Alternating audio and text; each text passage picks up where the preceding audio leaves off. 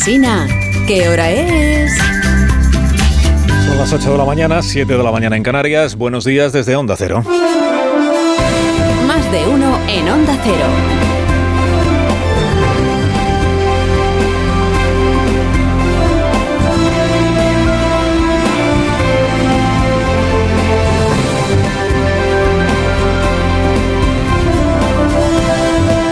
¿Cómo están? Bienvenidos a una nueva mañana de radio. Estrenamos el décimo tercer día del mes de marzo del año 2023.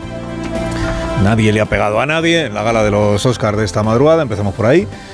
Eh, empezamos por ahí ya que hace un año la noticia fue lo de Will Smith y, y no la intolerable injusticia de premiar a Coda en lugar de premiar al poder del perro, que esto pasó el, el día que Will Smith fue noticia por lo de la bofetada o el puñetazo. Bueno, este año, eh, conclusión de la gala de los Oscars, que usted igual ha visto, igual no, eh, pues se ha quedado sin Oscar Kate Blanchett, pese al trabajazo que hace en la película Tar. Se ha quedado sin Oscar Brendan Gleeson, habitante de Inisherin, Inisherin. Se ha quedado sin Oscar Steven Spielberg, autor de un auto-homenaje llamado Los Fabelman. Se ha quedado sin Oscar Billy Nighy, el de la película Living. Se ha tenido que conformar con el Oscar a la película extranjera, la gran triunfadora de los BAFTA, que es Sin Novedad en el Frente, que se ha llevado un par de premios casi casi por los pelos. Y todos los Oscar principales, pues eh, se los ha ganado, los ha ganado la película de los Danieles, de dos directores y los dos se llaman Daniel, pues, pues Daniel. La película se titula Todo a la vez en todas partes. Hablamos de ella en la cultureta del viernes pasado, la de por las mañanas. Si usted quiere recuperar el programa, pues ahí están las claves de, lo que ha sucedido. Esta película arrasó en la taquilla estadounidense, hizo más de 100 millones de dólares. En España debió de gustar poco a los espectadores porque en el ranking de las películas más vistas del año 2022 quedó en el puesto 96. En Estados Unidos hizo 100 millones de dólares, en España no llegó a los 650.000 euros, por ahí, por ahí estuvo. Bueno, pues ha ganado mejor película, mejor de dirección, mejor guion original, mejor actriz protagonista, mejor actor de reparto, mejor actriz de reparto, mejor montaje. Tópicos de la noche. Estos análisis que siempre se hacen porque siempre hay que encontrar una explicación a los premios. Eh, tópicos de la noche. Que, ha ganado la generación Z. O sea, los treintañeros que Hollywood con estos premios eh, pretende conectar con las nuevas generaciones que entienden el cine de otra manera y no sé cuántas cosas más. A ver, que hace dos años premiaron a Parásitos. Tampoco...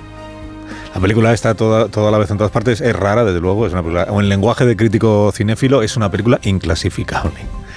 Cuando usted la vea, pues ya tendrá opinión, claro, al, al respecto. Bueno, hasta que llegaron los Oscars de madrugada, la mayor noticia que nos había dado el fin de semana es que el presidente Sánchez habla con gente que vota al PP. En serio, ¿eh? En serio. O sea, que aparte de jugar a la petanca con afiliados del PSOE, de hacer running en Tenerife con cargos locales del PSOE, de visitar en su casa a un joven con contrato precario que es familia de un cargo local del PSOE, y de sorprender a mujeres rurales amadrinadas por una alcaldesa del PSOE, a veces el presidente tiene contacto, quien lo habría dicho, con votantes del Partido Popular, a los que él detecta inmediatamente como votantes del PP, aunque le elogien a él. Adelante, presidente. Hasta incluso la gente de derechas, no digo los altos cargos del Partido Popular, sino incluso votantes del Partido Popular, lo que te dicen es menos mal que estabais vosotros con la pandemia y ahora también con la guerra, porque con los otros hubiera sido imposible. Vamos a ver. Votantes del PP, que Sánchez sabrá por qué sabe que son votantes del PP pero que echan pestes del PP. Y dicen, menos mal que estabais vosotros, porque si no, estos, los otros, dicen, los otros, los otros son los suyos. O sea, hay gente rara, rara, rara de verdad. Dicen, menos mal que estabais vosotros. Le dicen a Pedro Sánchez eh, siendo votantes del PP. Y Sánchez, pues, ¿qué va a hacer sino darle la razón? Claro, porque, porque solo a él le han tocado una pandemia, una guerra y entre medias un volcán. Y por eso lo único en lo que no ha cambiado de criterio el presidente en los cuatro años y nueve meses que lleva ya gobernando, cuatro años y nueve meses, es en que él se merece todos y cada uno de los elogios que se regala diariamente a sí mismo. Tan importante es lo que estamos haciendo que una década de recortes y de respuesta neoliberal a una crisis como fue la crisis financiera exigen de una década de políticas de progreso y de avances en derechos. Ojo con esto de las décadas, presidente, que quien se le puede enfadar es Zapatero. Porque, vamos a ver, si usted empezó a gobernar en el 2018 y para entonces llevábamos una década de neoliberalismo en el poder, entonces es que toda la segunda legislatura de ZP la ubica este, usted en el, en el malvado neoliberalismo.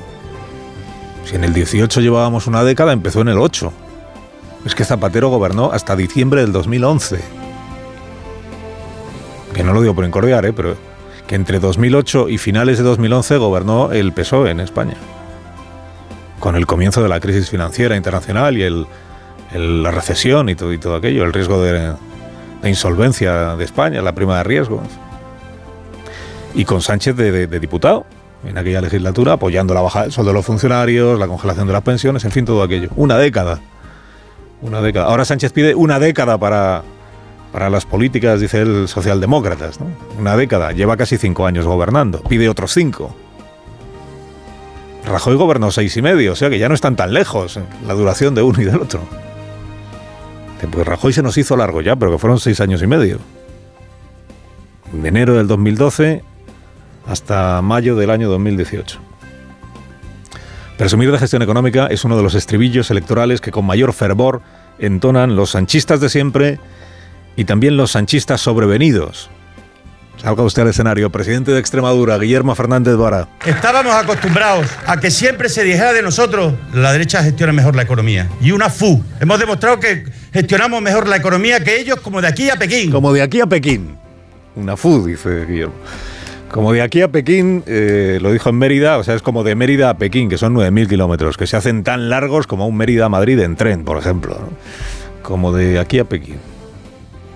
Estaba mitineando el presidente extremeño en compañía de la ministra de Guardia, la ministra María Jesús Montero, encantada de poder proclamar ella pulmón lleno la extraordinaria noticia de que el gobierno de coalición ha sido capaz de alumbrar una propuesta común para asegurar las pensiones del futuro. Un acuerdo del gobierno con el gobierno. ¡Qué maravilla! Este gobierno, ni más ni menos que anuncia acuerdo en la reforma de pensiones para que en el futuro tú, tú y tú y yo podamos tener también una pensión. Ni más ni menos, dice la ministra, que un acuerdo anunciamos. Un acuerdo. A ver, ministra, que el acuerdo es de, del PSOE con Podemos. Vamos, lo que se anuncia es el acuerdo del ministro Escriba con la vicepresidenta eh, Yolanda Díaz. Que ya sabemos que, eh, eh, que tienen ustedes tal Cristo interno que hasta usted misma se sorprende de que por un día no se pongan como un trapo los unos a los otros y, y pacten una cosa conjunta. Pero a ver, dado que la propuesta del ministro Escribá básicamente consiste en hacer pagar, eh, perdón, cotizar más a las empresas y más a quienes cobran salarios muy muy altos, ¿qué mérito tiene pactar con Yolanda Díaz eso? ¿Cómo no le va a gustar eso a Yolanda Díaz? Ya podemos. Pero meritorio sería que te apoyara Podemos si hubieras aumentado la base de cómputo para que la pensión final salga más baja que de lo que sale ahora. Entonces sí tendría mérito, pero consiga usted un acuerdo con la COE, con la CEPIME, con Lorenzo Amor, con el PP, con Ciudadanos, y entonces sí podrá presentarlo como un gran acontecimiento político. Pero claro, si haces una propuesta que coincide con lo que te estaban pidiendo los sindicatos desde hace cinco años, con lo que te está pidiendo Podemos desde que entró en el gobierno de coalición, con lo que está defendiendo Yolanda Díaz, si haces una propuesta que les gusta a los sindicatos y a Yolanda Díaz, valga la redundancia, pues tampoco parece que sea una gran proeza, ¿no? Lo del acuerdo este. Pero hace bien la ministra en destacar lo importante que es que quien se jubile cobre su pensión. Porque ya dijo ella misma hace una semana que el jubilado no desea el dinero para sí, que lo quiere para repartirlo entre sus descendientes a modo de subsidio para poder ir tirando en la España de los precios disparados y los jóvenes empobrecidos. Porque los abuelos, las abuelas no quieren las pensiones para ellos. Las pensiones son ayuda al pago de la luz del hijo que no puede pagar la luz. Es la ayuda que le dan a nuestros jóvenes para que puedan los fines de semana salir o se pueda comprar las zapatillas de deporte. Claro. Pues eso es tan importante, asegurar las pensiones, porque a la vez estás asegurando las zapatillas de deporte de los chavales que la madre y el padre puedan ir al supermercado y afrontar los precios que, que, están como están y han subido desde que empezó el año. El calendario es implacable, solo quedan 11 semanas ya para las elecciones de mayo, 11 semanas, con episodios políticos, tres episodios que se van a producir antes de las próximas elecciones. La moción de censura de Tamamex, que termina en X porque lleva dentro a Vox. Esta será la semana que viene. La remodelación de gobierno que tiene pendiente Pedro Sánchez. Salen Carolina Darias y Reyes de Madrid Maroto. Quién sabe si sale alguien más, porque cuando Sánchez se pone a hacer purgas es imparable. Como, como confirman desde su panteón el señor Ábalos, la señora Calvo, Iván Redondo. Y tercer acontecimiento planetario que todavía no se ha producido, pero que está al llegar. La confirmación de que yo, Yolanda Díaz, quiere ser presidenta de gobierno. No se ría porque esto todavía no lo ha confirmado oficialmente. Bueno, el yolandismo hace saber que para finales de mes se producirá el, el feliz acontecimiento. La ministra que hace dos años aceptó ser ungida como vicepresidenta y futura candidata por un hombre llamado Pablo Iglesias en clara actitud machista, a mí me lo debes, ha tenido tiempo de arrepentirse de no haber respondido a aquel dedazo reivindicando sus propios méritos para ascender en política. Ahora ultima su autolanzamiento al frente de la plataforma Flotar, Sumar, mientras pelea por sobrevivir a las maniobras moradas para hundirla. El multiverso de la política, Díaz ya ha comprobado que no se puede ser todo a la vez en todas partes. Carlos Alsina, en Onda Cero.